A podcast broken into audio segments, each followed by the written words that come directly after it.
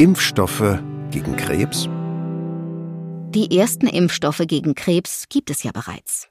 Gegen spezielle Arten von Leberkrebs und Gebärmutterhalskrebs, die durch Infektionen verursacht werden. Allerdings beruht nur etwa ein Sechstel aller Krebserkrankungen auf Infektionen. Bei den restlichen fünf Sechsteln waren Impfungen bisher kein Thema. Aber das ändert sich gerade. Denn die mRNA-Technologie, die bei Covid-19 so erfolgreich zum Einsatz kommt, kann weit mehr als nur Viren bekämpfen. Die Proteine, deren Bauplan die mRNA enthält, kommen schließlich nicht nur in Viren vor, sondern auch in Zellen. Auch Krebszellen enthalten Proteine. Und weil sie Zellen sind, die eigentlich in unserem Körper nichts zu suchen haben, müsste es auch möglich sein, das Immunsystem gegen sie in Gang zu setzen.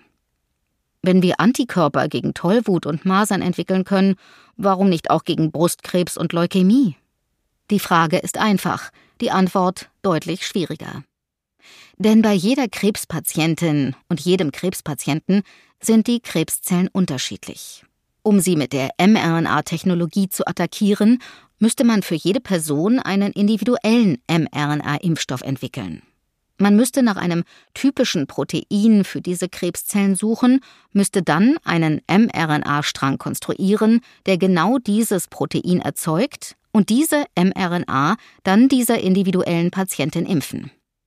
Wie bei den Covid-19-Impfungen entwickelt das Immunsystem dann Antikörper gegen dieses Protein. Und was bei der Pandemie das Virus bekämpfte, bekämpft dann beim Krebs die Tumorzellen. Das klingt einerseits nach einem gigantischen Aufwand. Für jeden Tumor einen eigenen Impfstoff entwickeln. Andererseits, wie groß war der Aufwand für das Design des mRNA-Impfstoffs?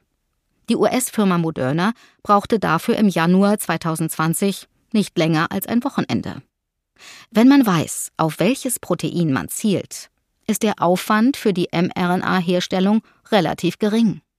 Und wenn man weiß, wie gut verträglich und geeignet die Impfstoffverpackung dieser mRNA für die jeweilige Patientin und den jeweiligen Patienten ist, steht der Therapie nichts mehr im Wege. Die Erfahrungen, die Forschende und Behörden bei diesen Themen mit den mRNA-Impfstoffen gegen Covid-19 gesammelt haben, lassen sich sehr gut auf die mRNA-Krebstherapien übertragen. Solche Krebstherapien stehen nicht nur auf dem Papier, sondern werden bereits getestet. Aktuell werden hierzu klinische Studien unter anderem gegen Brust-, Prostata- oder Hautkrebs durchgeführt.